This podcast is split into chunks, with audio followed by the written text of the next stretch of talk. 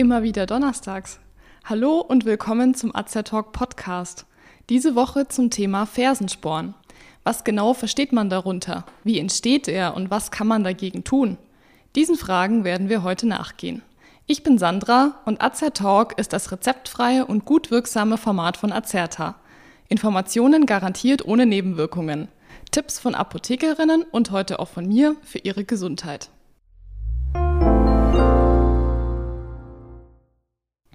Fast jeder hat den Begriff schon einmal gehört. Manch einer war vielleicht schon davon betroffen.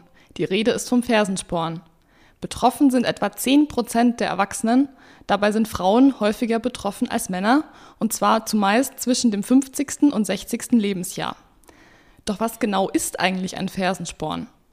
Allgemein gesagt handelt es sich dabei um einen Auswuchs am Fersenknochen, dem sogenannten Fersenbein. Dieser Auswuchs wird auch als Dorn bezeichnet. Bei dem Dorn handelt es sich um einen dicken, platten Strang aus sehr festem Bindegewebe. Man unterscheidet zwischen dem oberen und dem unteren Fersensporn. Beide entstehen da, wo die Sehnen am Fuß ansetzen. Der obere Fersensporn tritt seltener auf und bildet sich an der Rückseite des Fersenbeins, dort, wo die Achillessehne ansetzt. Deutlich häufiger leiden die Betroffenen allerdings am unteren Fersensporn, der an der Fußsohle auftritt. Hierbei liegt der Dorn am Ansatz der Sehnenplatte der Fußsohle und zeigt in Richtung Zehen. An dieser Stelle ist auch zu erwähnen, dass der Auswuchs am Fuß erstmal kein Problem darstellt. Der Dorn kann beispielsweise auch ein Zufallsbefund in einem Röntgenbild sein. Schmerzhaft und damit unangenehm für Patienten wird der Fersensporn erst, wenn es zu einer Entzündung kommt. Durch verschiedene Ursachen, die ich Ihnen gleich noch näher erläutern werde, kommt es am Sehnenansatz zu kleinen Einrissen, sogenannten Mikrotraumen. Diese verursachen dann die Entzündungsreaktion, die dann die Beschwerden verursacht. Wie aber entsteht denn nun ein Fersensporn? Generell bildet sich der Auswuchs an der Ferse durch einseitige Überlastung, beispielsweise ausgelöst durch Übergewicht oder Fehlstellungen. Durch die für die Sehnen und Gelenke nicht vorgesehene und damit zu starke Beanspruchung entsteht dann in Folge der Dorn. Über die Jahrzehnte flacht das Fußlängsgewölbe ab, der Fuß wird platter. Dadurch gerät eine Sehne im Bereich der Fußsohle unter Zug. Der Körper versucht dann, dieser Belastung entgegenzusteuern, indem er Kalk in den Sehnenansätzen einlagert, um für mehr Stabilität zu sorgen. Hält die Fehlbelastung weiter an, entzündet sich das Gewebe um den Knochenauswuchs und die Schmerzen beginnen. Daher tritt der Fersensporn auch wahrscheinlicher mit zunehmendem Alter auf. Betroffene klagen über Schmerzen im Bereich der Ferse, teils bei den ersten Schritten des Tages, also direkt nach dem Aufstehen, teils auch nach Phasen längerer Belastung der Füße. Art, Intensität und Häufigkeit des Fersensporns können dabei sehr unterschiedlich sein. Viele Patienten beschreiben den Schmerz als stechend oder brennend, in etwa so, als ob man in einen Nagel getreten wäre oder barfuß über Glasscherben läuft. Das klingt auf jeden Fall sehr schmerzhaft. In Bezug auf die Häufigkeit der Symptome gibt es ebenfalls größere Unterschiede. Beschwerden durch den Fersensporn können vor allem dann auftreten, wenn nach starker Beanspruchung eine Ruhephase eintritt. Aber auch Belastungsschmerzen während des Sporttrainings oder eine Verstärkung des Schmerzes nach sportlicher Belastung sind möglich.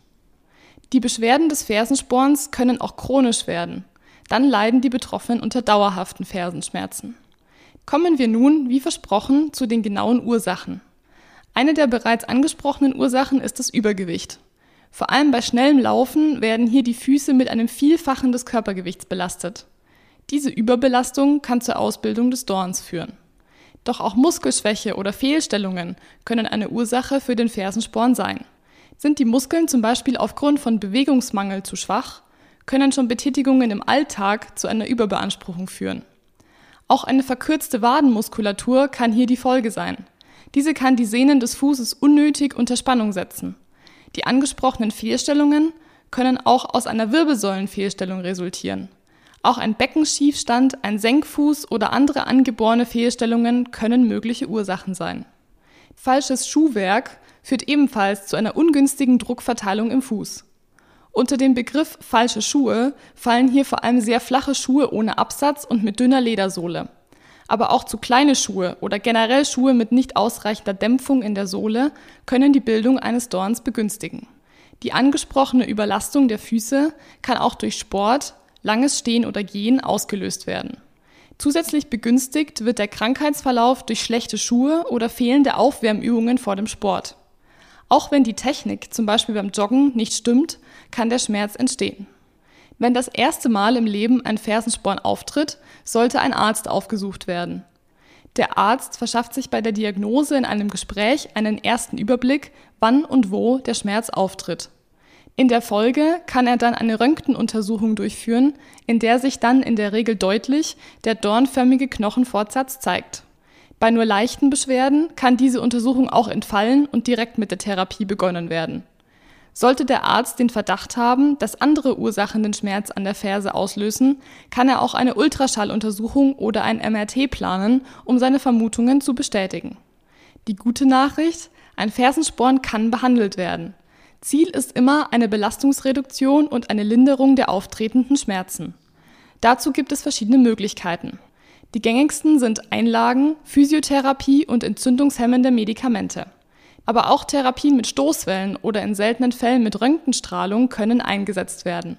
Eine Operation der betroffenen Stelle am Fuß ist meist nicht nötig. Zunächst sollte versucht werden, den Fuß vorübergehend zu entlasten. Das heißt beispielsweise, intensiven Sport und lange Spaziergänge in ungepolsterten Schuhen zu vermeiden.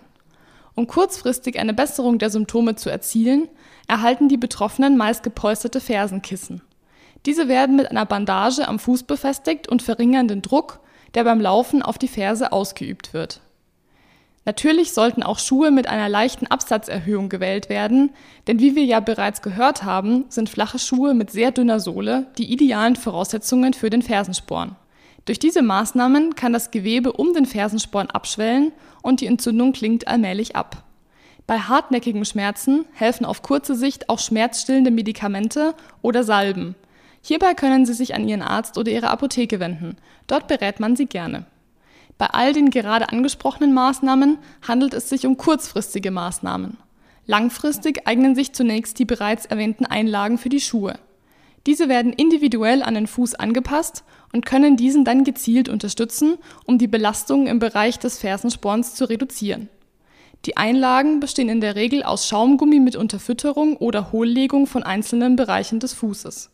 Auf diese Weise kann eine optimale Druckverteilung ermöglicht werden da auch Übergewicht eine Ursache für den Fersensporn sein kann, sollte auf jeden Fall langfristig versucht werden, dieses abzubauen.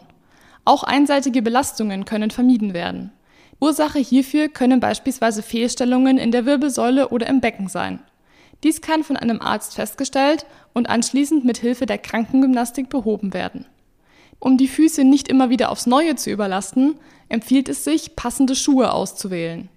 Wer viel Sport treibt, sollte sich hier professionell beraten lassen. Apropos Sport. Aufwärmübungen sollten auf keinen Fall vernachlässigt werden. So kann beispielsweise das Wadendehnen dazu beitragen, dass die Plantarfaszie, also eine der Fußsehnen, nicht unnötig stark beansprucht wird. Wer fleißig ist, darf sich auch eine Pause gönnen. Ihre Füße gehören dazu. Die Physiotherapie, also Krankengymnastik, eignet sich nicht nur bei Körperfehlstellungen, sondern auch als Beginn einer langfristigen Therapie. Hierbei können durch passende Übungen Muskeln und Sehnen an der Fußsohle gedehnt und gekräftigt werden. Dies geschieht zunächst unter Anleitung, nach einiger Zeit kann der Betroffene die Übungen auch selbstständig fortsetzen. Trotzdem sollte die Durchführung und damit die Wirkweise der Übungen immer wieder von Fachpersonal kontrolliert werden. Eine Behandlung mit niedrig dosierten Röntgenstrahlen wird sehr selten angewendet. Sie haben nun nicht nur einiges über die Behandlung, sondern auch über die Ursachen eines Fersensporns erfahren. Jetzt können Sie sich auch in Ihrem Alltag Gedanken machen, ob Sie eventuell bestimmte Gewohnheiten haben, die einen Fersensporn begünstigen könnten. Diese lassen sich meist einfach ändern und können in Bezug auf den Dorn eine positive Wirkung haben. Falls Sie Beratung in diesem Bereich benötigen, suchen Sie gerne Ihren Arzt oder Apotheker auf. Dort hilft man Ihnen sehr gerne. Wenn Sie sich für uns oder für unsere Fortbildungsvideos interessieren, besuchen Sie uns gerne auf azerta.de oder hören Sie unseren Beitrag Wir sind Azertalk. Wir weisen darauf hin, dass dieser Beitrag kein Ersatz für eine persönliche Beratung bei einem Arzt oder Apotheker darstellt, dass er keine Therapie ersetzt und lediglich der Information dient. Thematisch erhebt der Beitrag keinen Anspruch auf Vollständigkeit. Vielen Dank fürs Zuhören, empfehlen Sie uns gerne weiter und bis zum nächsten Donnerstag. Bleiben Sie gesund und informiert.